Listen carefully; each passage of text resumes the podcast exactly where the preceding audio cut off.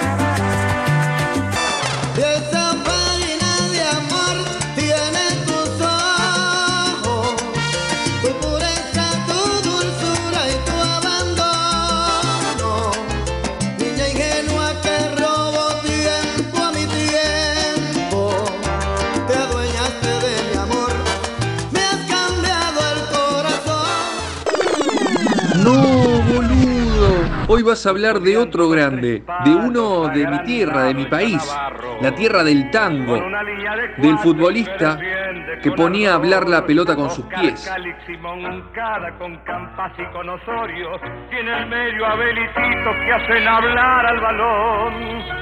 Edificando paredes van Fernández y Tamayo, junto con Santa y Hurtado para llegar hasta el gol. Y de la mano de Curti vienen todos los domingos. Sí, señor, tienes toda la razón. Hoy haremos un tributo a un grande, a un verdadero señor de señores. Hombre ejemplar dentro y fuera de la cancha. Hijo de San Miguel de Tucumán, ciudad argentina que lo vio nacer el 26 de febrero de 1943. Hoy hablaremos del gran Tito Manuel Gómez. Mm, Bueno, te imaginas que yo me siento muy bien por el recuerdo que tienen por mí y yo a toda la gente Nacional, a los hinchas de Nacional, los de Antioquia, les deseo que un buen año a pesar de todo lo que está pasando y Atlético Nacional que siga adelante, que sea siempre el mejor de Colombia como lo es hoy. Siempre donde jugó se destacó, dejando su huella en cada club en que fue contratado para defender la camiseta. Bueno, jugué en Atlético Tucumán, de Tucumán, después San Lorenzo de Almagro en Buenos Aires, Huracán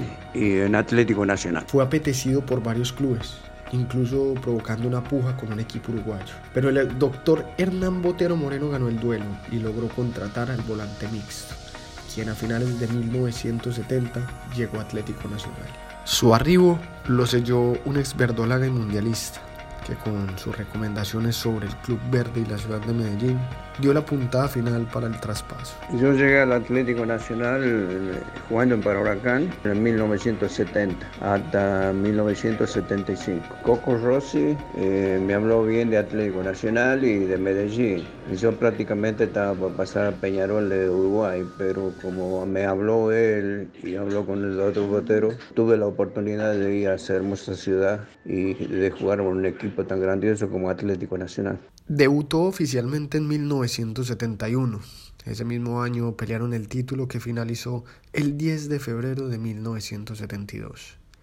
Nacional campeón del torneo Apertura, Independiente Santa Fe campeón del finalización. Jugaron la final, pero en ambos juegos empataron a cero. Se tuvo que dar un tercer partido en la ciudad de Cali, cancha neutral, Estadio Pascual Guerrero. Allí los verdolagas comenzaron perdiendo dos goles a cero. Consiguieron empatar, pero a nueve minutos del final los capitalinos marcaron el 3 a 2 final por intermedio del esverdolaga Pedro Alzate. Con ello se coronaron campeones y obtuvieron la estrella. Pero a pesar de ser segundo, Nacional aquel día salió ovacionado del estadio. Esto debido al buen fútbol mostrado a lo largo del torneo, donde siempre ocupó los dos primeros puestos. Mm, Bueno, nosotros teníamos muy buen equipo, pero también estaba Millonario, el Deportivo Cali, Santa Fe, que en ese tiempo tenían muy buenos equipos también. Pero lo que pasa es que lo- eh, en Colombia tenés que jugar eh, dos temporadas para que te den una, una estrella, ¿no es cierto? Y, había buenos equipos y por esa forma no, no se pudo salir campeón. A pesar de no lograr aquel título, el equipo seguía en la lucha con un directivo que siempre buscaba lo mejor para el club, un amigo de los jugadores como lo fue Botero.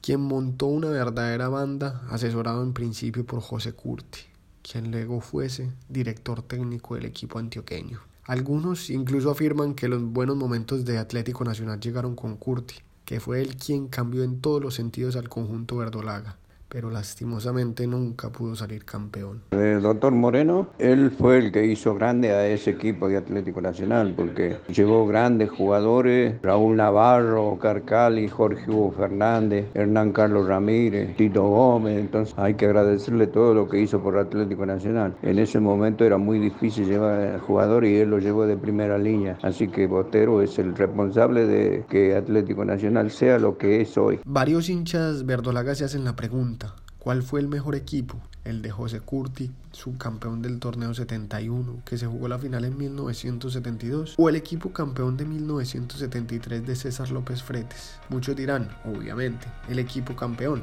pero no se debe desconocer la base que montó Curti con el aval de Hernán Botero Moreno para poder pelearle a los equipos más poderosos de la época. Pienso que los dos equipos fueron muy buenos, pero en el año 73 tuvimos la suerte de salir campeón, porque en el 72 perdimos esa gran final con Santa Fe en Cali. Creo que todos los equipos fueron muy buenos de, de esa época, de, de, esos cinco años que yo jugué, los equipos fueron muy buenos. Tito Gómez fue un volante 8 que se desempeñaba por el costado derecho muy claro con el balón y a pesar de que siempre ponía a los delanteros mano a mano con los porteros rivales, también marcaba goles. La sociedad con Jorge Hugo La Chancha Fernández y Abel Álvarez hizo que el equipo se destacara más y fuera cada vez más contundente en el ataque donde jugadores con la categoría de Javier Tamayo, Gustavo Santa, Víctor Campas, Hugo Horacio Londero, no dudaban nunca en enviar la pelota al fondo de las piolas. Bueno, yo siempre en mi carrera deportiva, eh, número 8,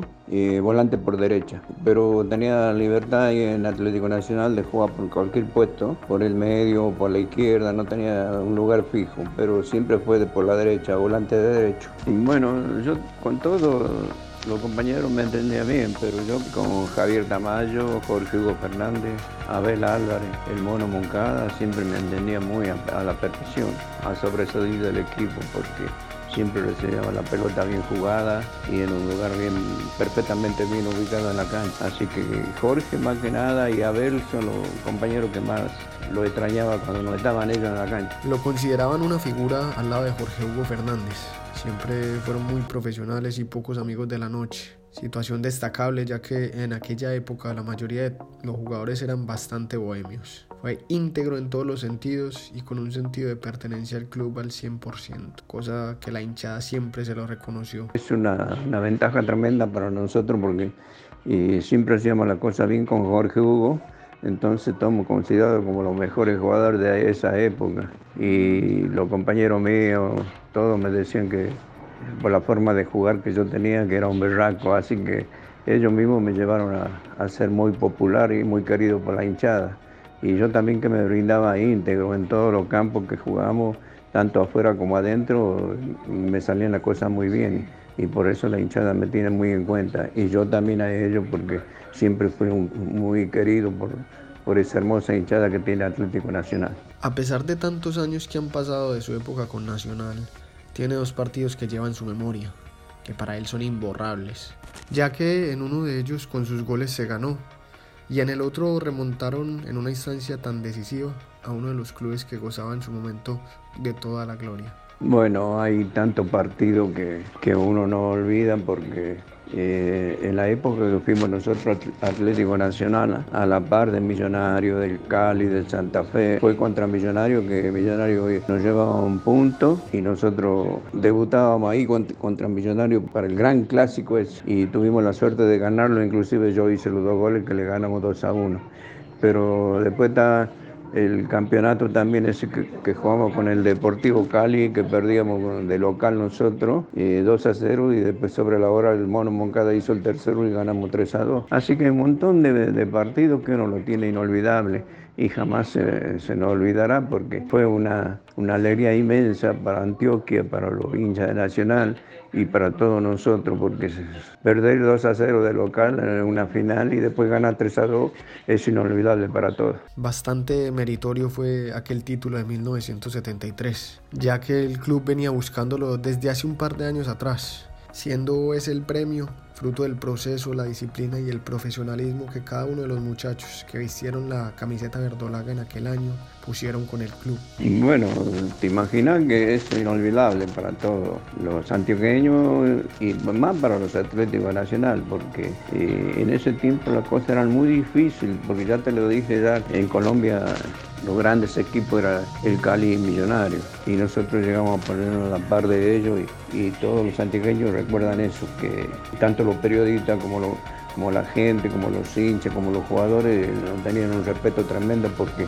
le jugábamos igual a cualquier equipo, tanto como al Millonario, como al Cali o como al Santa Fe. Entonces eso se va a recordar para toda la vida eso, porque Nacional ha pasado a ser el grande que es hoy, uno de los mejores de Colombia. Para él, lo mejor que le pasó en su vida fue llegar a Atlético Nacional, siempre agradecido con Dios y la Virgen por haber permitido su llegada y tomar la decisión correcta de venir a la ciudad de Medellín y no a otro rumbo. Estuvo cinco años en la Casa Verde, donde en 1975 regresa a su tierra, jugando un solo partido allí antes de retirarse del fútbol. Eh, lo mejor que, me pasó en mi vida es llegar al, Club Atlético Nacional porque crecimos todos, yo como jugador y como persona, y ese equipo creció muchísimo, así que la mejor anécdota de toda mi vida es de haber llegado al Club Atlético Nacional, un equipo tan humilde, tan pobre, porque en la época nuestra y no había guayo, no había ropa para practicar porque Nacional había salido último ese año. Así que te imaginas, la mejor anécdota esa y agradecer a, a Dios y a toda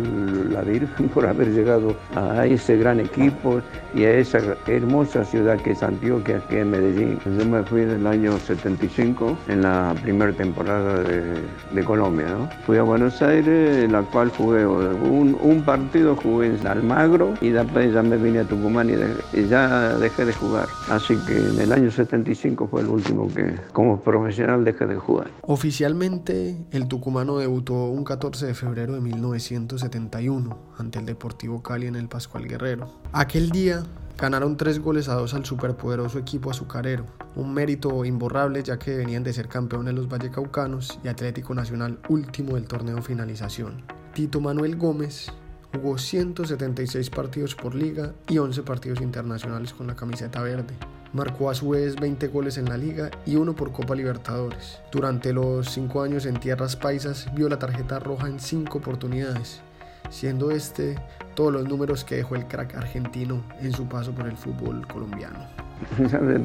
Pasaron tantos años, así que sí, siempre uno recuerda algo de de ese maravilloso equipo y de esa maravillosa hinchada que tenía Atlético Nacional, porque sin duda nosotros pasamos a ser muy famosos gracias a ellos, a la hinchada que Atlético Nacional tenía. Familia Verdolaga, ahí conocimos un poco de la historia del futbolista argentino Tito Gómez, que defendió a capa y espada los colores verde y blanco, y que fue campeón en 1973, siendo incluso una de las figuras del Club Atlético Nacional, club al que le declara su amor eterno. Soy David Aristizábal Duque de Cancheros Deportes para Archi Verdolaga. Siempre uno ve, pregunta cómo, cómo, salió el Atlético Nacional o cómo va en la, tabla.